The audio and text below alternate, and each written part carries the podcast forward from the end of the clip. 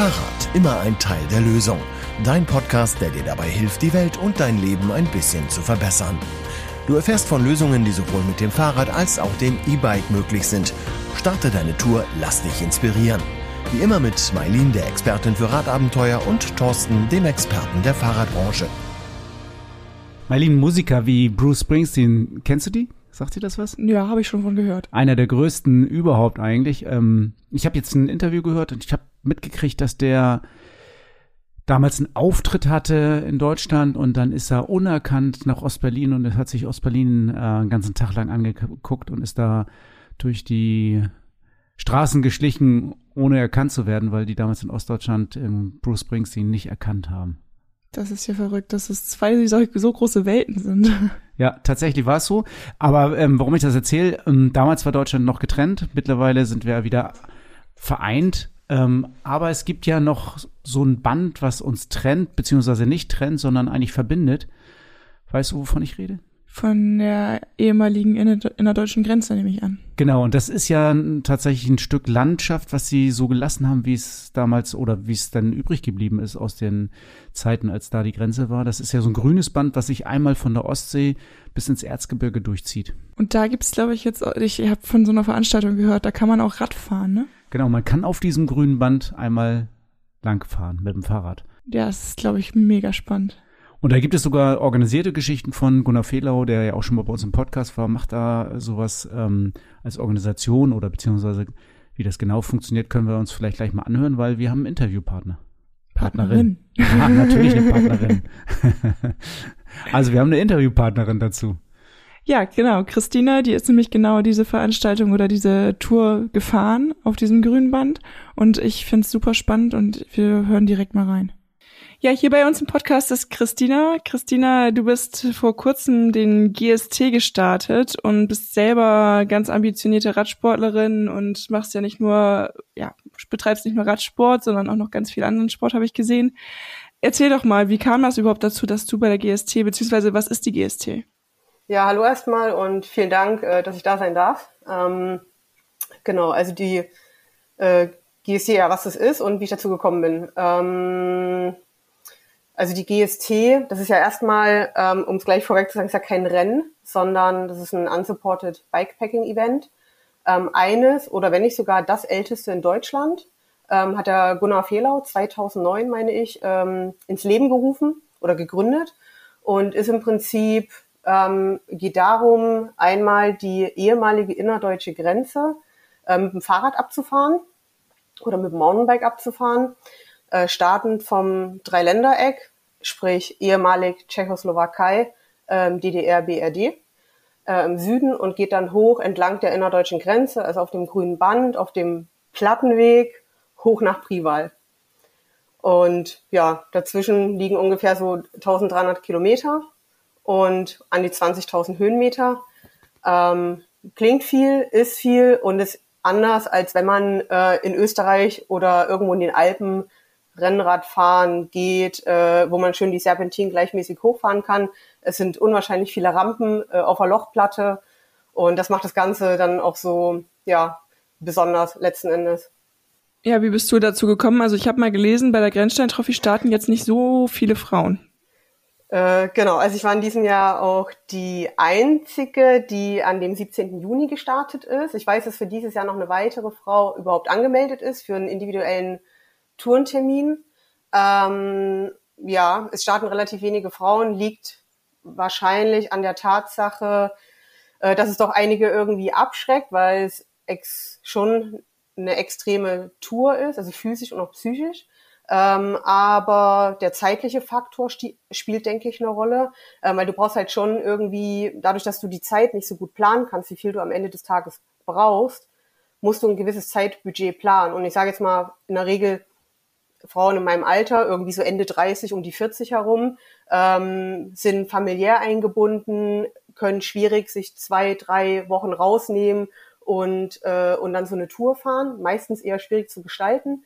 Dann kommt noch das Zeit, äh, generell das zeitliche, dann das Budget noch dazu. Du brauchst ein spezielles Rad, also du brauchst schon ein etwas robusteres Rad äh, mit ordentlich Reifenbreite und ähm, ja und das Equipment generell, also das Bikepacking-Equipment. Also das fährst du mal nicht mal nicht eben und es ist auch schwierig, ähm, Hotels zu planen oder Pensionen zu planen, Unterkünfte, weil meistens ist es schon so, dass du dann ähm, unter freiem Himmel übernachtest. Genau. Ich glaube, ich muss mal ein paar Hörerinnen und Hörer hier noch ein bisschen weiter reinholen. Ähm, ihr seid schon richtig fett im Thema drin. Ähm, du hast gesagt, unsupported und Bikepacking. Erklär doch mal diese beiden Begriffe nochmal, damit auch jeder sich vorstellen kann, um was es hier geht. Ja. Und dann will ich, dann will ich gleich auch nochmal auf deine 20.000 Höhenmeter eingehen. ja, genau. Ähm, also Bikepacking, ähm, ja, äh, Bikepacking äh, ist im Prinzip mh, mm, also früher war das eine Radreise, dann hat sich das ja in den letzten Jahren so ein bisschen verändert. Ähm, Im Prinzip macht man vieles ja heute mit dem Gravelbike auch, wo man dann äh, möglichst wenig Gewicht oder möglichst wenig Gepäck am Fahrrad hat. Äh, meistens läuft das ja über diese Frontrolle, hinten noch eine Tasche am, am, äh, am Sattel, dann eine Rahmentasche. Ähm, früher bei der Radreise hatte man ja mehr so Gepäckträger, hinten die dicken Taschen dran, vorne noch ein ein Lowrider, da noch Taschen und das ist beim Bikepacking alles ein bisschen, bisschen minimalistischer und leichter äh, im Vergleich zur Radreise. Und, ähm, und unsupported heißt im Prinzip, dass du von außen, also während du diese Strecke fährst oder diese Tour fährst, dass du von außen keine fremde Hilfe annehmen darfst. Das heißt, ähm, wenn ihr zum Beispiel sagen würdet, oh ja, Christina fährt da die Grenzstein-Trophy finden wir richtig toll. Da stellen wir uns doch mal in den Wald, weil wir können sie ja tracken und äh, liefern ihr Riegel, Getränke und einen Kaffee. Ähm, dann könnt ihr das machen. Das nennt sich dann Trail Magic, aber müsst ihr dann auch für äh, allen anderen, die auch die GST fahren, also die Grenzstein-Trophy fahren, zur Verfügung stellen. Ähm, das heißt unsupported und ja, also generell keine fremde Hilfe von außen annehmen, also wirklich alles um sich selbst kümmern. Bei technischen Defekten, bei Versorgung, bei Übernachtungen und so weiter. Okay, also die Taschen sind fest an einem Rad verbunden, Sattelstange, Lenker und solche Geschichten. Ähm, warum kann ich nicht mit normalen Satteltaschen fahren? Mm, also es, es war tatsächlich dieses Jahr auch ein Teilnehmer, der äh, einen Gepäckträger und Satteltaschen hatte. In der Regel ist es aber zu schwer und auch einfach zu sperrig das Ganze. Gerade bei der Grenzstein-Trophy, wo du wirklich fast senkrechte Rampen dein Fahrrad hochwuchtest, sage ich jetzt mal, ähm, kommt es irgendwie auf jedes Gramm an. Und wenn du dann irgendwie mit so einem Reise, Radreisegepäck, das ist einfach, das ist zu viel des Guten. Und dann kommt es noch dazu, dass teilweise die ähm, Wege so entweder zugewachsen sind ähm, oder es ist so eng, dass Taschen einfach stören würden. Also du bleibst dann, die Gefahr, dass du irgendwo hängen bleibst, ist viel zu groß. Und ich habe auch festgestellt, ich bin mal ähm, einen so einen Plattenweg runtergefahren, der sehr steil war. Wenn es berg runter geht und du da mit irgendwie hoher Geschwindigkeit mhm. durch die Löcher rumpelst, dann äh, ist auch wahrscheinlich, dass die Taschen nachher nicht mehr dran sind, habe ich festgestellt. Äh, genau, das kommt ja noch dazu. Ähm, die werden ja einge eingehängt. Ähm, genau, und die Wahrscheinlichkeit, dass dann irgendwas verloren geht, ist ist echt groß, ja. Um, um nochmal diese sportliche Leistung und dieses ähm, Extreme in den Mittelpunkt zu stellen, du sagst ja 1300 Kilometer, 20.000 Höhenmeter, hört sich für mich von den Daten an ähnlich wie eine Transalp. Das macht man locker im Rennmodus in der Woche und ähm, fährt irgendwie nur fünf Stunden am Tag oder sowas. Easy going. Aber das ist auf der Grenzstein-Trophy ganz anders, oder? Das ist, ja, das ist komplett anders. Ähm, also zum einen kannst du gar nicht so richtig planen, wie viele Kilometer du am Tag fährst, weil du gar nicht so richtig weißt, ähm, was dich erwartet. Also du stellst dich da, wenn du dich da anmeldest, dann stellst du dich darauf ein, okay, es wird, ich will jetzt nicht sagen schlimm, aber es wird hart, es wird anstrengend, aber du weißt eben nicht, ähm, gerade wenn man dies erste Mal fährt, also selbst die, die schon mehrfach gefahren sind, selbst die sagen, du kannst es schlecht planen, was da auf dich zukommt an dem Tag. Ähm, es ist einfach diese Lochplatte, also du kannst halt nie flüssig fahren, wie bei einer Transalp beispielsweise, weil du dann plötzlich durch ein Meter hohes Dickicht dein Rad schiebst ähm, oder ganz viele Löcher oder Beschädigungen in der Lochplatte selbst sind, ähm, wo du gar nicht mehr fahren kannst. Also du hast viele, viele Passagen dabei, wo du einfach dein Rad schiebst und auch mal ein paar Stunden immer wieder schiebst. Und ähm, ich hatte zum Beispiel an einem Tag ähm, drei, also ich hatte 30, keine 30 Kilometer und hatte schon über 1000 Höhenmeter. Ähm, und vieles davon musste ich schieben, weil es nicht fahrbar war. Du bist jetzt ja gestartet, die Grenzstein-Trophy. Ähm, wie, mit wie viel Kilometern am Tag bist du so gefahren im Durchschnitt? Mm, um die 70, 80 ungefähr. Am Anfang.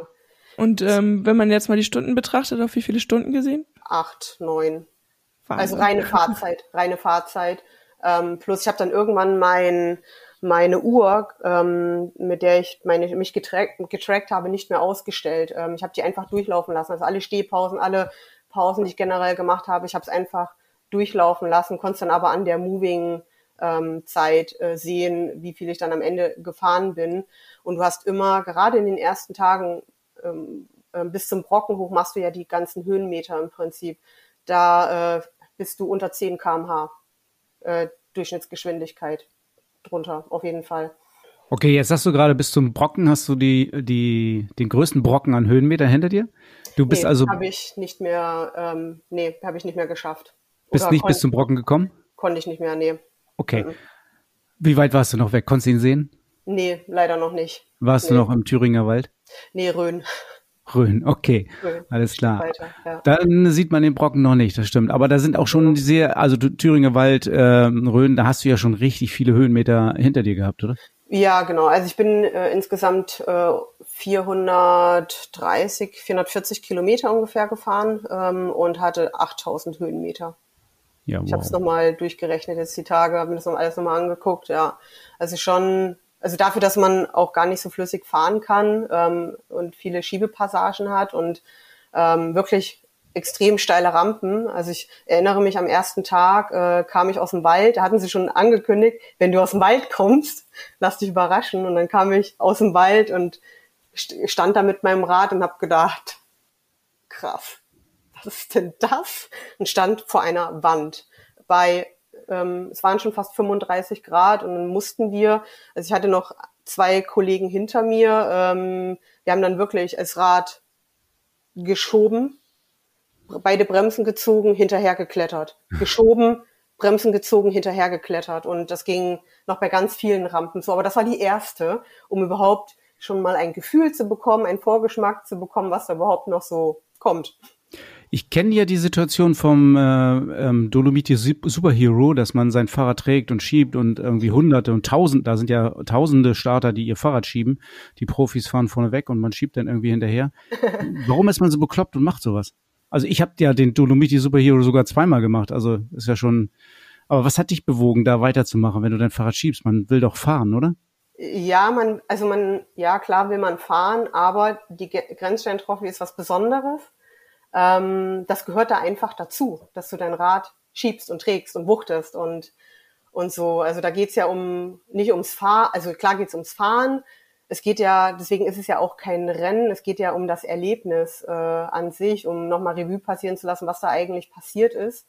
Ähm, ich habe ja selbst ähm, DDR-Hintergrund und ähm, für mich waren das sehr, sehr bewegende Tage. Und ähm, wenn du dein Rad dann da hochschiebst, wo Menschen gestorben sind, dann ist es nochmal ähm, doppelt intensiv, dieses Gefühl, einfach dort, dort zu sein im, im Nirgendwo, in einem mittlerweile wunderschönen Stück Natur und äh, Landschaft in, mitten in uns, unserem Land. Ähm, das irgendwann genießt du das und dann kommst du um die Ecke mit deinem Rad und äh, kommst wieder runter, äh, irgendeine Abfahrt runter, siehst schon wieder die nächste Rampe hinten hochgehen und, und weißt schon, dass du die auf jeden Fall hochschieben musst, weil es äh, gar keinen Sinn ergibt, da auch nur ansatzweise versuchen hochzufahren, weil wenn du dann irgendwann zu weit hoch schießt und es wird zu steil, du kannst nicht mehr absteigen, dann fällst du nämlich mit deinem Rad hin. Ähm, ist mir zum Glück nicht passiert, aber die, die Chance besteht, äh, die ist sehr, sehr hoch.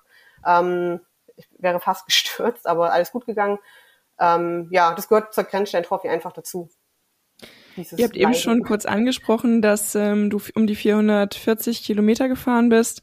Ähm, das heißt, äh, du hast die Grenzstein-Trophy dieses Jahr oder in, in dem ersten Versuch quasi aus gesundheitlichen Gründen, hattest du ja erzählt, nicht beenden können leider. Ähm, jetzt hast du ja schon mal so ein paar hundert Kilometer geschnuppert, wie die Grenzstein-Trophy so ist. Ähm, Wenn es dir wieder besser geht, planst du sie weiterzufahren oder sagst du, jetzt habe ich die Schnauze voll? Auf, also auf gar keinen Fall. Also der Ausstieg, der hat sich ja wirklich über drei Tage gezogen. Ähm, ähm, als ich dann schon merkte, also ich habe ja ein Problem mit meinen Händen bekommen, ähm, eine bestehende Erkrankung, bla bla bla, die ich einfach mal stumpf verschleppt habe und völlig unterschätzt habe. Ähm, eigentlich was total Banales. Ähm, aber ich habe es, ja, wie gesagt, komplett unterschätzt. Also Karpaltunnelsyndrom kennt wahrscheinlich jeder. Nichts Besonderes eigentlich. Routine-OP. Ich habe es zweieinhalb Jahre vor mich hergeschoben. Äh, Wollte es dann immer in den Weihnachtsferien machen, aber dann kam ich ja zum äh, hier Enten, nee, nicht Entenbratenrennen, Eisbein, sag mal Entenbratenrennen.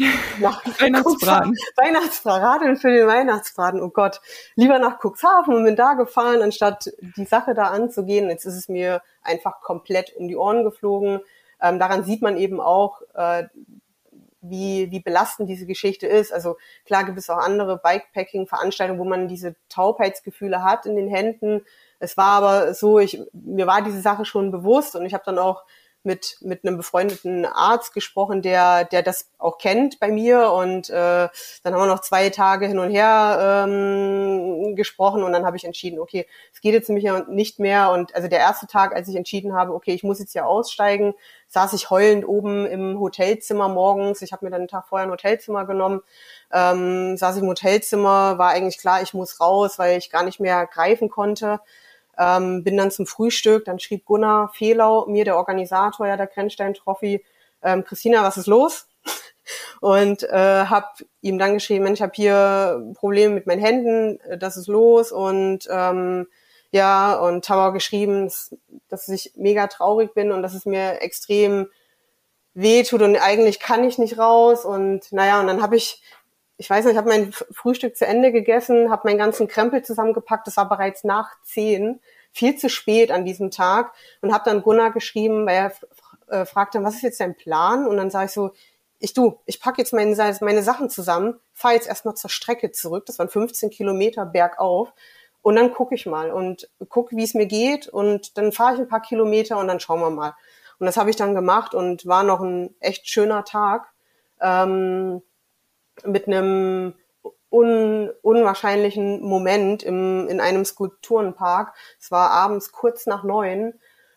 Ähm, bin noch ein paar Kilometer an dem Tag tatsächlich gefahren, irgendwie fast 80, komme einen Berg runter, also wieder diese Rampe runter, habe schon auf der anderen Seite gesehen, da geht's eine Rampe wieder hoch, hab's rollen lassen, bin dann abgestiegen, auf der anderen Seite ging die Sonne schon runter und ich wusste gar nicht, was mich erwartet, habe dann wieder dieses Bike hochgeschoben, hinterher, äh, Kopf nach unten, also Blick nach unten zum, zum, ähm, zum Untergrund, äh, ja, und geschoben, geschoben. Dann kam ich oben an, ähm, hob den Kopf und sah in einen Skulpturenpark. Und dann kam so ein Gänsehaut, ähm, überkam mich, dass ich dachte, Wahnsinn. Dafür hat sich das jetzt heute alles gelohnt, ist unwahrscheinlich. Also das war ein unwahrscheinlicher Gänsehautmoment. Und dann kam ich da hoch und dachte so, okay, ich glaube, hier bleibe ich jetzt erstmal. Ich brauche heute nirgendwo mehr hin. Und dann im nächsten Moment dachte ich so, nein, hier bleibst du heute nicht. Weil da lief ein junger Mann in diesem Skulpturenpark entlang, kurz nach neun. Und ich dachte, verdammt, nee, hier kannst du nicht bleiben. Aber ich gucke mir jetzt die Skulpturen an, mache ein paar Fotos und dann schaue ich mal, was ich jetzt gleich mache und ähm, lief da so lang, macht die Fotos und dann sprach er mich an und äh, ich weiß jetzt nicht mehr, ob er meinen Namen nannte oder nicht und dann ich so, machst du Trail Magic? Und er so, ja.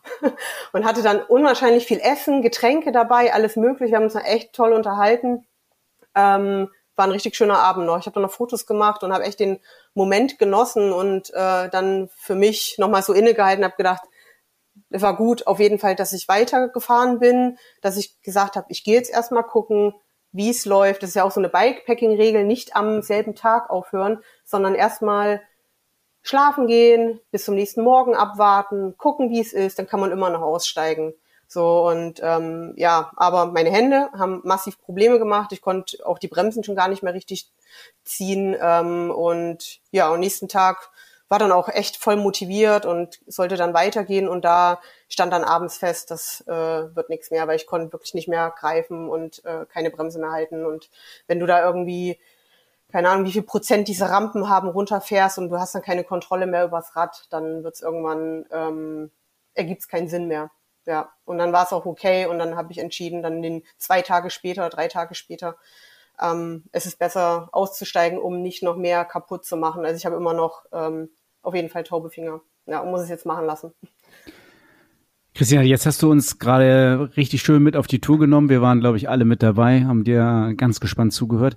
Wenn jetzt Leute auch denken, diese Momente möchte ich auch erleben, wie kommt man dann daran? Also trainiert man dafür extra? Macht man irgendwas Besonderes dafür? Und ähm, kannst du uns auch nochmal sagen, wie man ähm, sich überhaupt für sowas anmeldet oder wie man, wie das alles funktioniert mit der Anmeldung und sowas? Also wie man das macht, und zwar äh, auf der Seite von der Grenzstein-Trophy, das ist, ich meine, www.grenzsteintrophy.de. Ähm, ähm, da steht der Kodex, was man alles machen sollte. Also auf jeden Fall den einmal durchlesen und dann einen Dreiklang oder mittlerweile ist glaube ich ein Vierklang an ähm, an die Kontaktdaten schicken. Also das heißt einmal ähm, an eine Organisation einen beliebigen Betrag spenden. Richtwert ist irgendwie so ein Prozent von deiner Bike-Ausstattung, mit der du fahren würdest.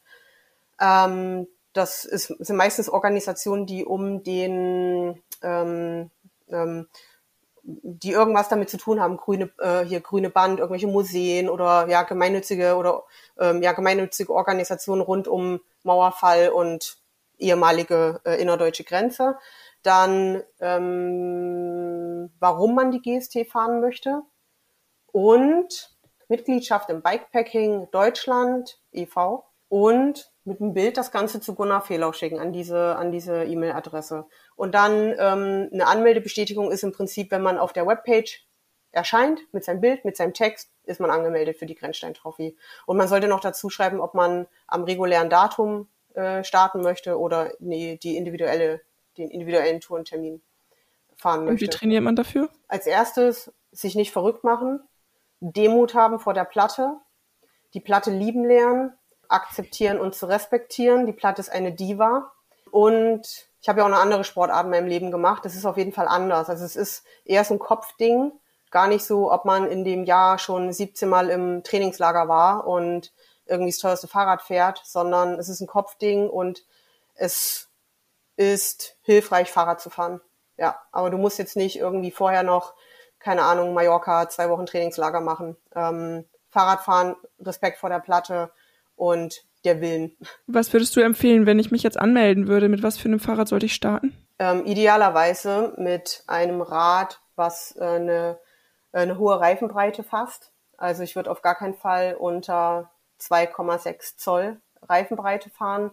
Äh, man sagt sogar 3 Zoll, weil die 3 Zoll genau diese Plattenlöcher abdecken. Ähm, ich selbst bin mit 2,6 Zoll ähm, gefahren, was für mich völlig in Ordnung war. Äh, darunter würde ich aber auf, auf gar keinen Fall gehen, weil du dann auf jeden Fall immer mehr diese ähm, sehr massiv diese Erschütterung in den Löchern hast. Und das ist für den Körper eine Wahnsinnsbelastung auch fürs Rad und das Rad sollte stabil sein. Genau, und idealerweise über 26 Zoll äh, Radgröße.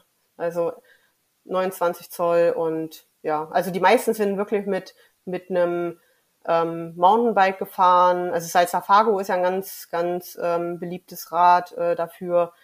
Ähm, viele fahren mit Mountainbikes, die einfach breite Reifen fassen. Sehen wir dich dann nächstes Jahr wieder an der Startlinie zur Grenzstein-Trophy? Ja, auf jeden Fall. Also es war ähm, relativ schnell klar. Also mich haben die Tage nach dem Ausstieg, wie gesagt, der mir sehr, sehr schwer fiel und ich einfach machen musste. Ähm, das hat mich echt noch jeden Tag beschäftigt, von früh bis spät. Ich war immer in dieser Platte, in, in, auf dieser Lochplatte, in diesen Rollercoastern, ähm, das auch auch die die Tage danach ähm, war bei meiner Mutter ja noch. Wir haben noch viel über den Mauerfall gesprochen, über die Zeit vor der Wende. Viele Stunden, wo wir gar nicht sonst zu gekommen wären, wenn ich nicht ausgestiegen wäre. Das war vielleicht das Gute an der Geschichte, ähm, wenn man da was Gutes rausziehen kann, dass wir wieder die Gelegenheit hatten, weil ich dann da, danach direkt nach Gera gefahren bin, ähm, wo meine Mutter lebt, wo meine, meine Familie eben lebt, ähm, da die Zeit dafür nutzen konnte. Auf jeden Fall werde ich wieder fahren, weil die Platte lässt mich nicht mehr los. Also das ist, ja, ich kann es nicht beschreiben. Es ist entweder man liebt die Platte oder man hasst sie. Der Plan ist, jetzt ein bisschen davon abhängig, wie, wie schnell das hier verläuft, aber ich denke relativ flott. Bin ganz guter Dinge. Ich würde gerne oder Plan ist, wenn das auch beruflich alles noch klappt, an der Stelle dies Jahr noch einzusteigen, wo ich ausgestiegen bin und in Eigenregie, ist ja sowieso in Eigenregie, aber unabhängig von, von dem offiziellen Termin noch ein paar Etappen zu fahren. Genau. Und dann nächstes Jahr nochmal äh, regulär zu starten und dann ähm, ja die komplette Tour idealerweise zu fahren, zu der Plan. Genau. Ja, es klingt auf jeden Fall sehr spannend und ich wünsche dir dabei auf jeden Fall ganz viel Erfolg. Ich bin gespannt, äh, was du da auf den letzten Kilometern noch so alles erlebst. Äh, die ersten klangen auf jeden Fall wahnsinnig äh, faszinierend und toll. Ja. Ja, also gerade diese Rollercoaster, ähm, ich kannte sie nur aus Erzählungen. Es ist ja so, dass die Platte damals oder dieser Militärweg ohne Rücksicht auf topografische Gegebenheiten durchgezogen wurde. Und deswegen gibt's halt unwahrscheinliche Rampen hoch und auch runter. Und ähm, ich habe es genossen. Also man sagte, man soll da eigentlich vorsichtig runterfahren. Ähm, manche lassen es laufen, ich habe es laufen lassen. Und dann bretterst du da runter, schießt runter, schießt oben wieder hoch und schießt eigentlich wieder runter. Also wie so ein, echt wie so eine Achterbahn. Und alleine dieses Gefühl, auf dieser Achterbahn zu fahren, das ist geil. Es macht einfach nur Spaß. Also ich habe ja irgendwie schon mal zwei bis drei Anläufe genommen und das irgendwie versucht mal in meine Jahresplanung reinzukriegen. Aber wenn noch was gefehlt hat, dann war das jetzt der Bericht von dir, Christina. Danke dafür. Also das war wirklich sehr, sehr eindrücklich. Ähm, ich muss das unbedingt auf meine To-Do-Liste setzen, glaube ich. Ihr beide. Dankeschön. Danke auch. So, Mailin, wann startest du? Ja, nee, noch nicht nächstes Jahr, da ist mein Zeitplan ziemlich voll, aber vielleicht übernächstes. Aber du traust dich. Ja, jetzt bin ich so ein bisschen motiviert. Also, wo Christina erzählt hat, dass man da gar nicht so viel Angst vor haben muss und sich einfach nur darauf einlassen muss. Ich glaube, äh, dann funktioniert's. Ja, und keinen falschen Ehrgeiz, glaube ich, an den Tag legen. Einfach, dann fährt man halt ein bisschen weniger oder macht eben mehr Pausen, nimmt sich mehr Zeit oder fährt nur die Hälfte oder sonst irgendwas. Ich glaube, es ist völlig okay. Einfach, ähm, man sollte starten, glaube ich. Ja, das denke ich auch. Und ich glaube, gerade diese Grenzstein-Trophy hat total viel, viele magische Momente, weil du eben auf dieser Geschichte, auf der Spur der Geschichte bist. Und ähm, finde ich schon sehr spannend. Und egal, wenn du jetzt zuhörst und denkst, ja, hm, ich weiß es immer noch nicht so genau und das hat mich noch nicht so hundertprozentig überzeugt, ich traue mich nicht. Also e-, egal wann und wo du startest und wie weit du kommst und wie langsam du auch Rad fährst oder auch wie schnell, ähm, du bist immer schon auf jeden Fall viel weiter als die, die gar nicht gestartet sind. Und da bist, bist du schon automatisch Gewinner oder Gewinnerin. Ja, auf jeden Fall. Also geht an den Start, macht da mal mit ähm, oder sucht euch ein anderes Abenteuer, Radabenteuer raus, was auch immer. Geht an den Start und macht vor allen Dingen Fahrrad. Rad und Tour Inside. Dein Blick hinter die Kulissen des Fahrradgeschäfts in Cuxhaven. Acht Wochen Wartezeit für einen Werkstatttermin, ist das normal? Tatsächlich ist es wohl in vielen Regionen von Deutschland normal, dass man sehr, sehr lange auf seine Werkstatttermine wartet. Das haben wir ja bei uns glücklicherweise ein bisschen anders hinbekommen. Also wir haben ja dadurch, dass wir die Werkstatt in, im alten Fischereihafen eröffnet haben, dass wir da störungsfrei arbeiten können, weil wir da eigentlich äh, Arbeitsplätze haben, die von Kunden und Verkäufern nicht mehr gestört werden können, können die da die Männer, die da schrauben, die Jungs, die da schrauben, können wirklich was wegschaffen. Und das tun sie auch. Das ist eigentlich wirklich gut, so dass wir im Augenblick gar keine Wartezeiten haben. Also wenn man bei uns eine Wartung machen lassen möchte oder auch eine Reparatur, dann funktioniert das sofort. Zusätzlich zu unseren Sofortreparaturen, die natürlich innerhalb einer Stunde fertig sind. Ja, das ist, glauben manche Kunden gar nicht. Also ich habe jetzt vor ein paar Tagen ein Newsletter rausgeschickt, um den Kunden und Kundinnen von uns das nochmal zu erzählen, dass wir wirklich keine Wartezeit haben. Und schlagartig sind 14 Termine reingekommen, wo ich mir dachte, äh, haben die jetzt wirklich nur gewartet, dass die Saison vorbei ist? ja, mal ist, ich weiß es auch nicht genau. Ähm, alle Welt redet natürlich davon, dass die äh, Fahrradbranche nicht ihre Reparaturtermine schafft und ähm, die Fahrräder nicht in Ordnung halten kann. Aber wir kriegen das hin, wir sind gut aufgestellt. Wir haben ja auch wirklich viele neue äh, Mitarbeitende eingestellt, gerade in dem Bereich äh, für Fahrradwartung und sowas. Also wir haben äh, Möglichkeiten, Kapazitäten und wir bieten ja noch was ganz Besonderes jetzt im August an. Also nur im August, ne? Genau, nur im August. Also wir haben nochmal das Wartungspaket ein bisschen vorgestellt. Du bekommst ja bei uns eine Wartung inklusive aller Verschleißteile für 160 Euro und hast ein Jahr Garantie, dass wirklich du problemlos Fahrrad fahren kannst, sorgenfrei Fahrrad fahren kannst. Und ähm, zusätzlich dazu, also zusätzlich zu den inklusiven Verschleißteilen und der Garantie, bekommst du noch 50 Prozent auf einen neuen Helm im August. Genau, das ist so ein bisschen auch die, ähm, die Fortführung unserer Helmkampagne. 50 Prozent Rabatt auf jeden Fahrradhelm, der hier auf Lager ist. Wenn du eine Fahrradwartung machst, kannst du dir einfach einen schönen neuen, tollen Helm dazu kaufen. Oder einen Zweithelm oder für jemand anderen Helm. Wenn du auch vielleicht mal einen Helm verschenken willst, ist das noch eine Möglichkeit. Jetzt Fahrradwartung, Helm für einen halben Preis, hast du ein tolles Geschenk auch. Genau, Wartung kannst du einfach online vereinbaren. Wir holen dein Fahrrad auch gerne im Landkreis Cuxhaven ab. Ähm, das ist gar kein Problem. Und vor allen Dingen kostenlos. Ne? Ja, das auch noch. kostenlos wird dein Fahrrad abgeholt bei dir zu Hause. Das wird dir kostenlos wieder nach Hause geliefert. Und den Helm kriegst du für einen halben Preis. Also jetzt zuschlagen im August. Fahrradhelme, halber Preis dazu. 66 Kilometer Fahrspaß. Der Podcast Tourentipp. Tour 66 ist diesmal wieder ein bisschen gemogelt, weil ja, wir haben wieder ein bisschen reduziert für die Urlauber und Urlauberinnen hier in Cuxhaven. Tanja hat sich das beim letzten Mal schon gewünscht, dass wir die Touren mal ein bisschen kürzer machen jetzt in der Urlaubssaison. Beim letzten Mal habt ihr drei 22 Kilometer Touren mit an die Hand bekommen. Heute bekommt ihr ein paar längere Touren mit an die Hand. Das heißt, die Touren könnt ihr auch ganz entspannt mit dem E-Bike fahren. Mietet euch einfach eins hier in Cuxhaven und fahrt mal die 33 Kilometer. Wir haben zwei verschiedene Touren in zwei unterschiedliche Richtungen und da werdet ihr auf jeden Fall eine Menge sehen.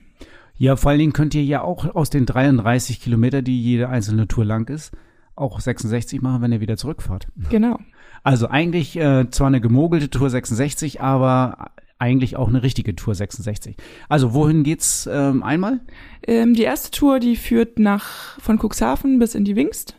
Da kann man sich dann schön entweder noch in den Zoo begeben oder einfach nur den Berg da hoch hü äh, hügeln.